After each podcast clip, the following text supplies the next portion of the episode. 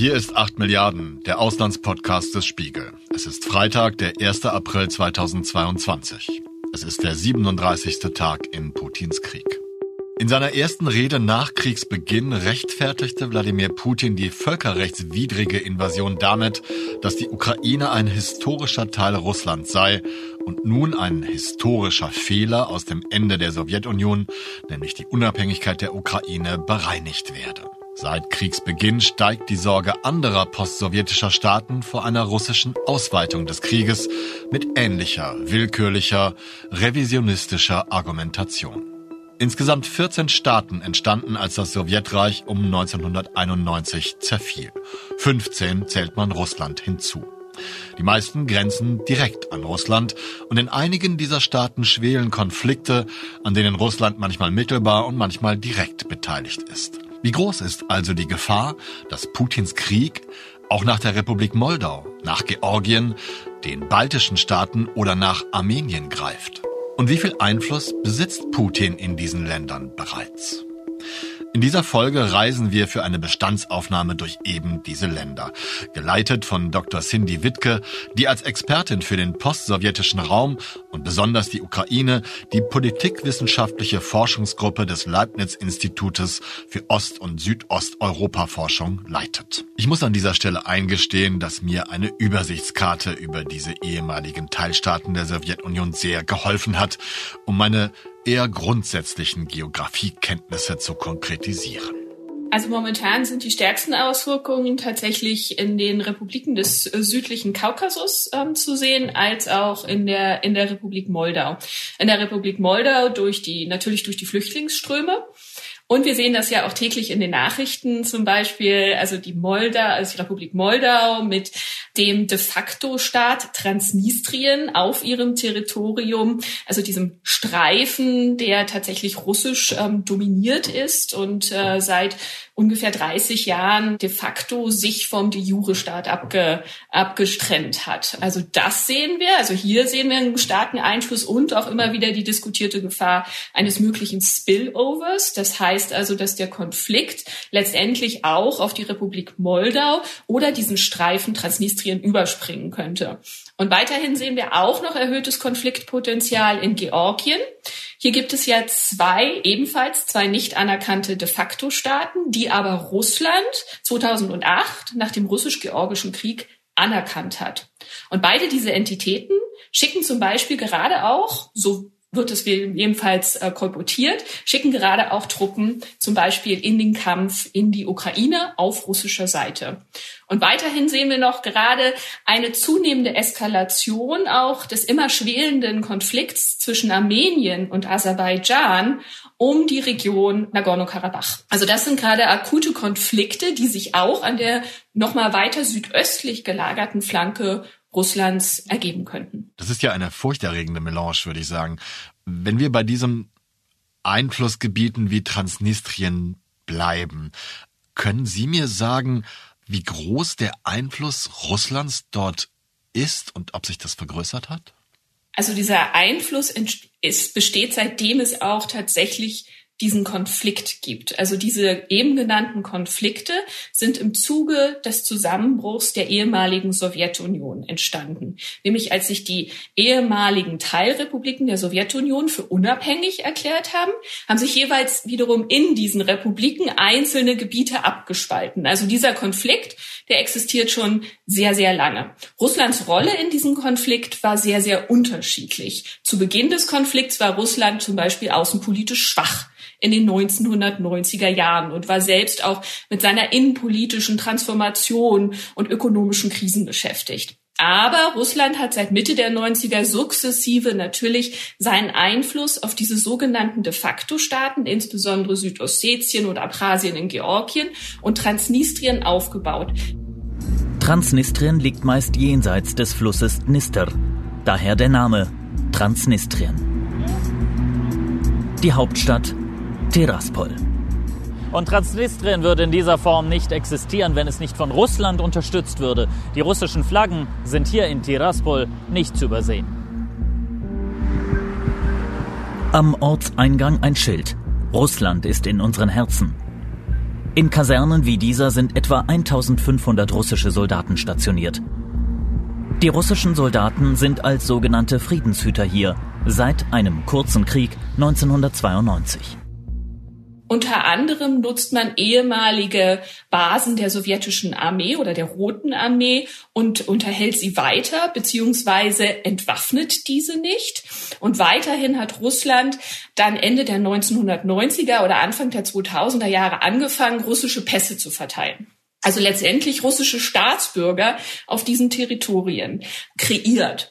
Und was besonders interessant ist, ist, dass Transnistrien aber immer relativ friedlich war. Also dieser Konflikt hatte einen kurzen Ausbruch und ist aber seitdem weniger gewaltsam verlaufen, als es zum Beispiel das Aufflammen des Konfliktes mit Abchasien und Südossetien in Georgien zum Beispiel im, im Jahr 2008 war. Also Transnistrien war immer ein Sonderfall und ähm, die Frage ist nun, wie sich das weitergestaltet, wenn zum Beispiel Russland nun eventuell zu einem Angriff auf Odessa übergehen könnte, das ja geografisch sehr nahe liegt. Kann man irgendetwas darüber sagen, wie die Menschen in diesen de facto Staaten, zum Beispiel in Transnistrien, denken? Hätte ich jetzt fast gesagt, aber eigentlich möchte ich wissen, ob sie mehr zu Russland neigen und auch inzwischen mit Pässen und ähnlichen Maßnahmen so sehr an Russland gebunden sind, dass sie sich vielleicht sogar wünschen, dass sie Teil des russischen Reiches werden. Also Transnistrien hat tatsächlich wiederholt den Wunsch geäußert, an Russland angeschlossen zu werden, also ein Teil Russlands zu werden, beziehungsweise zumindestens ähnlich wie Abchasien und Südossetien, offiziell von Russland anerkannt zu werden. Das hat Russland bisher nicht getan. Das kann sich natürlich jetzt im Verlaufe des Krieges gegen die Ukraine und einem Ausbau der Vorherrschaft Russlands im Süden der Ukraine tatsächlich noch ergeben, dass man zum Beispiel Transnistrien als unabhängigen Staat offiziell anerkennt und zum Beispiel auch hier ein Referendum lanciert, das dann den Beitritt der russischen, zur russischen Föderation zum Gegenstand hat. Aber das sind natürlich gerade letztendlich Spekulationen. Wir wissen das nicht genau, aber das könnte unter anderem diesem Skript entsprechen, das Russland ja tatsächlich entworfen hat mit diesen Anerkennung dieser de facto Staaten, das Abhalten von Referenten und dann das sukzessive Einbeziehen dieser Staaten in die russische Einflusssphäre und ins russische Territorium. Ja, das wollte ich gerade sagen. Das erinnert mich doch fatal an den Donbass und auch da haben mir meine Kolleginnen und Kollegen, ich glaube es war Christina Hebel, erzählt, dass es dort seit Jahren Aktionen gibt, um den Menschen im Donbass, in den sogenannten souveränen Teilrepubliken, russische Pässe zu geben oder sie an Russland gesellschaftlich zu binden. Und wir befinden uns hier auf dem Gebiet der Spekulation, aber wenn wir weiter spekulieren, einmal kurz für Moldau zum Beispiel, was würde es bedeuten, wenn sich jetzt Transnistrien unabhängig erklärt und sich offiziell an Russland binden möchte? Dann hätte Moldau tatsächlich unmittelbar russische Truppen an seiner, an seiner Grenze. Also Moldau hat es natürlich immer wieder herausgefordert, was tatsächlich die effektive Kontrolle seiner Außengrenzen, zum Beispiel zur Ukraine, betrifft. Also da zieht sich ja Transnistrien lang. Und in diesem Fall hätte man dann tatsächlich diesen Landstreifen offiziell eventuell von russischen Truppen okkupiert. Denn Moldau würde das als eine Okkupation betrachten, da es ja auch Transnistrien als sein rechtmäßiges Territorium betrachtet. Ne? Also wir hätten da wieder eine ähnliche Situation wie in Georgien oder auch zum Beispiel im Donbass jetzt in den ähm, vergangenen acht Jahren. Ab 2008 verschlechtert sich das Verhältnis zum Westen weiter. Russland erkennt die georgischen Regionen Abchasien und Südossetien als eigenständige Staaten an und schickt Kampfbomber, Panzer und mehr als 10.000 Soldaten nach Georgien, um die Unabhängigkeitsbestrebungen zu unterstützen. Der nur fünftägige Krieg mit Hunderten von Toten endet mit einem militärischen Sieg Russlands, doch die Regionen sind bis heute nicht als Staaten anerkannt. Momentan, glaube ich, kann es nicht im russischen Interesse sein, hier tatsächlich in Anführungsstrichen noch eine weitere Front zu haben. Ähm, also so militärisch engagiert zu sein im südlichen Kaukasus. Und das gilt für die Konflikte in Georgien als auch den Konflikt zwischen Armenien und, und Aserbaidschan. Also das Interesse müsste eigentlich sein, das momentan tatsächlich ruhig ähm, zu, zu, zu halten. Hier ist ganz interessant, dass Georgien gerade eine sehr ambivalente Politik betreibt. Also einerseits wissen wir, Georgien hat jetzt zusammen fast im Zuge mit dem ukrainischen Beitrittsantrag einen Antrag gestellt, der EU beizutreten, ebenso wie die Republik Moldau. Zeitgleich verfolgt aber Georgien zum Beispiel nicht ein gleiches Sanktionspaket wie die EU. Also Georgien hat hier ausgeschert, weil man hat sich in den vergangenen Jahren in gewisser Hinsicht eine Politik entwickelt der sogenannten Normalisierung mit Russland, nach dem Krieg 2008. Also Georgien hat hier keine ganz einfache Position, da es natürlich in gewisser Hinsicht auch zumindest immer noch eng mit Russland verbunden ist und es hier auch keine weitere Eskalation des Konfliktes sein soll. Also die georgische Position ist einerseits sehr nach Europa gewandt, andererseits aber auch sehr, sehr, sehr vorsichtig. Und, und das finde ich momentan steht dafür, wie, wie fragil auch die Situation im südlichen Kaukasus ist und wie ambivalent die Situation dort ist. Ah, ich finde das sehr spannend, was Sie gerade gesagt haben. Und wenn ich das richtig geografisch verorte, dann hat Georgien ja auch schon durch die Geografie, durch seine Lage fast schon eine Notwendigkeit, sich mit Russland zu einigen, mit Russland zu engagieren, weil es, weil es zwischen Russland und anderen ehemaligen Teilrepubliken geografisch äh, eingequetscht ist und eben nicht wie Moldau zum Beispiel eine direkte Landverbindung zu Europa hat, oder? Genau, und auf der anderen Seite ist natürlich Georgien ein sehr wichtiges Transitland. Also durch Georgien fließt halt sehr viel Öl und Gas aus dem Kaspischen Meer und aus dieser kaspischen äh, Region. Also Georgien selbst ist rohstoffarm, aber ist letztendlich ein sehr wichtiges Transitland, da durch, die, durch den Konflikt zwischen Armenien und Aserbaidschan nie zum Beispiel eine Pipeline durch Armenien führen konnte. Also das heißt, Georgien ist zu einem der wichtigsten Transitländer geworden. Und hier hat insbesondere auch die Türkei natürlich ein Interesse daran, ähm, dass hier die, die Ressourcen ähm, weiter fließen und auch zum Beispiel ungehindert fließen und dass auch hier wiederum der Raum relativ beruhigt ist. Aserbaidschan und Armenien streiten seit Jahrzehnten um das in Aserbaidschan gelegene Bergkarabach im Kaukasus. Armenien kontrolliert zwar die Region, völkerrechtlich gehört sie allerdings zu Aserbaidschan. Seit 1994 gilt eine Waffenruhe, die aber immer wieder gebrochen wurde. Nachdem Sie jetzt die ambivalente politische Position Georgiens angesprochen haben, fallen mir gleich noch weitere Länder in dieser Region ein, wie zum Beispiel Kasachstan, Kirgistan, Turkmenistan. Ich gebe ja gerne zu, das ist noch ein bisschen weiter weg, aber auch diese Staaten waren ja früher mal Teile der Sowjetunion und sie sind jetzt nicht so oft besprochen worden, aber sind das jetzt selbstbewusstere Staaten? Und können Sie etwas darüber sagen, wie die, sich diese Staaten zum Krieg positioniert haben? Also Zentralasien ist natürlich geografisch erstmal weiter, weiter weg. Und man hat ja zum Beispiel jetzt im Januar 2022 mit diesem Aufstand in Kasachstan so auch nochmal so einen ganz entscheidenden Moment erlebt, weil hier hat Russland tatsächlich auch Friedenstruppen nach Kasachstan geschickt. Der kasachische Präsident Tokayev hat sie gerufen und sie kommen unverzüglich. Sogenannte Friedenssoldaten aus Russland auf dem Weg nach Kasachstan. Das autoritäre Regime dort setzt auf Hilfe von außen, um die Unruhen im Innern zu bekämpfen.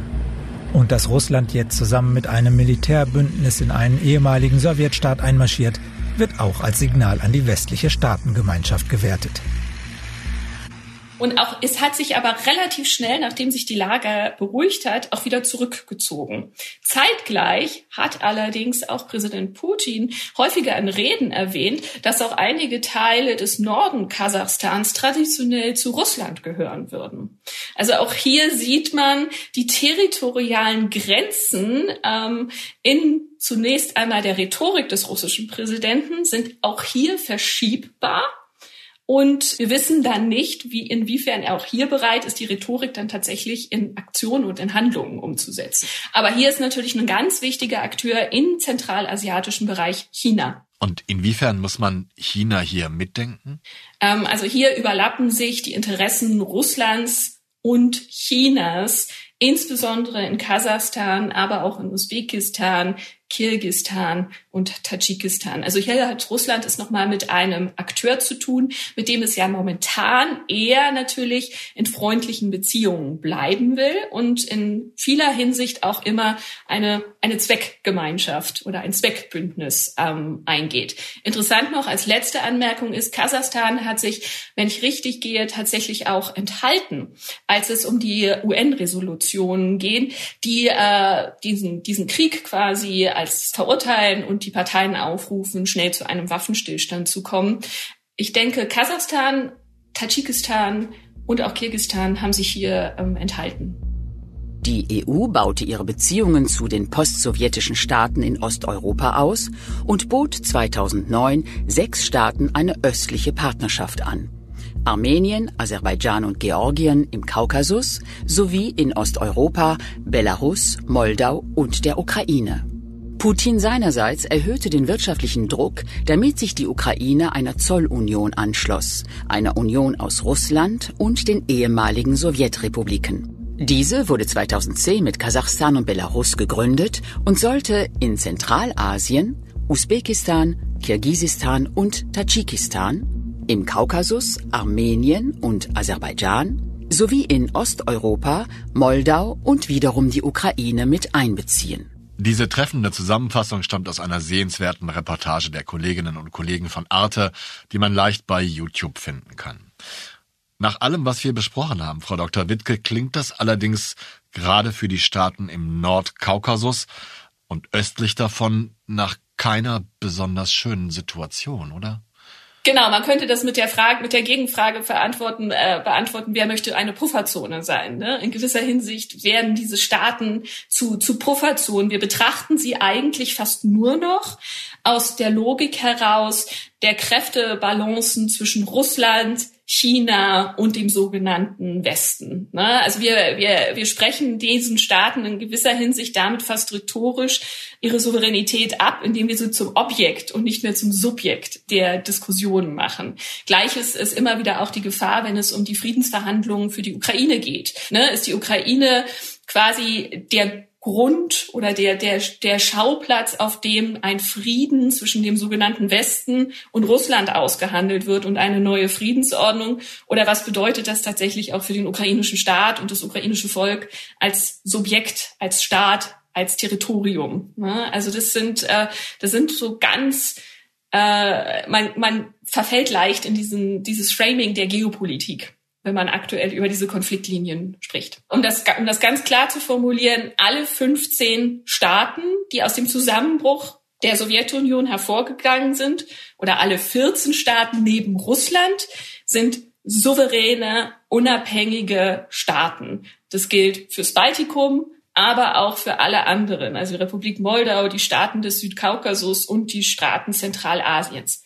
Aber Russland hat bereits seit 1909, in den 1990er Jahren so eine außenpolitische Idee entwickelt des sogenannten nahen Auslands. Und mit diesem nahen Auslands minus Baltikum, sukzessive minus Baltikum mit dem EU-Beitritt und dem NATO-Beitritt, hat Russland immer das nahe Ausland als eine besondere Einflusssphäre ähm, definiert. Und in dieser besonderen Einflusssphäre gesteht es mehr oder minder diesen Staaten nicht unbedingt zu, frei über ihre Bündnisse zu entscheiden. Und das gilt sowohl für die NATO als auch natürlich die Europäische Union. Denn man muss immer sagen, es geht nicht nur um die NATO, sondern Russland hat auch in gewisser Hinsicht Angst vor der Erweiterung der Europäischen Union und der Offerierung eines, eines attraktiven demokratischen Modells für postsowjetische Staaten tatsächlich. Also es geht, glaube ich, nicht nur um die, um die NATO und um militärische Balance, sondern es geht tatsächlich auch um politische Modelle,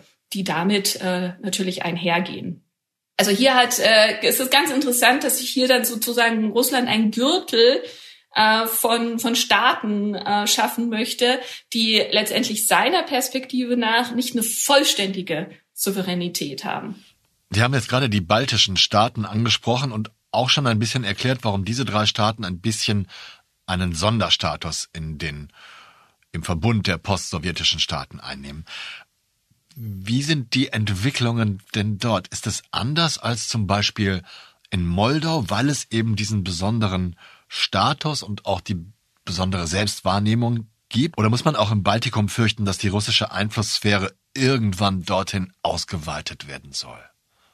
Nun, das Baltikum hatte immer einen, einen Sonderstatus, auch innerhalb der Sowjetunion. Zunächst einmal hat zum Beispiel die USA ging auch in den Zeiten, in denen das Baltikum Teil der Sowjetunion war, immer davon aus, dass diese Staaten auch noch als unabhängige Staaten existieren. Also man hat quasi diese, diese Annexion äh, durch die Sowjetunion der baltischen Staaten nicht akzeptiert. Und die baltischen Staaten werden auch immer darauf bestehen, dass sie ihre Unabhängigkeit wiedererlangt haben. Also dass sie sie nicht erst 1991 oder 1990, 91 erklärt haben, sondern dass sie ihre Souveränität wiedererlangt haben, weil sie annektiert waren. Also hier haben wir mal erstmal A, eine, eine besondere Rolle dieser baltischen Staaten.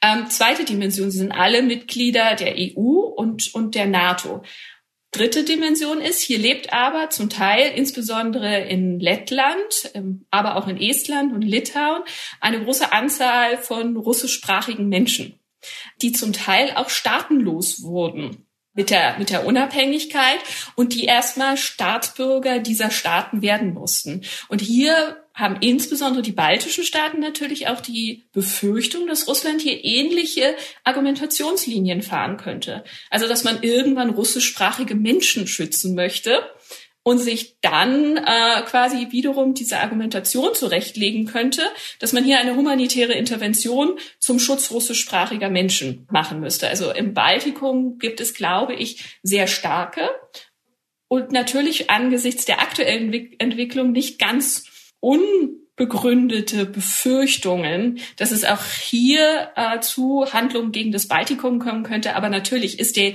die Brandmauer hier sehr viel größer als bei der Ukraine oder bei der Republik Moldau aufgrund der Bündnispolitik und dass äh, die baltischen Staaten natürlich Teile von Bündnissen sind, was nicht der Fall ist für die Ukraine oder die Republik Moldau.